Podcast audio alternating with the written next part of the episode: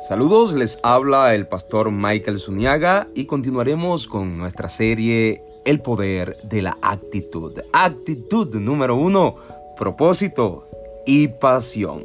Las personas que están satisfechas con una existencia menor nunca llegarán donde deben llegar. Una persona que tiene pasión sabe que el fracaso es un incidente, pero que el destino es permanente.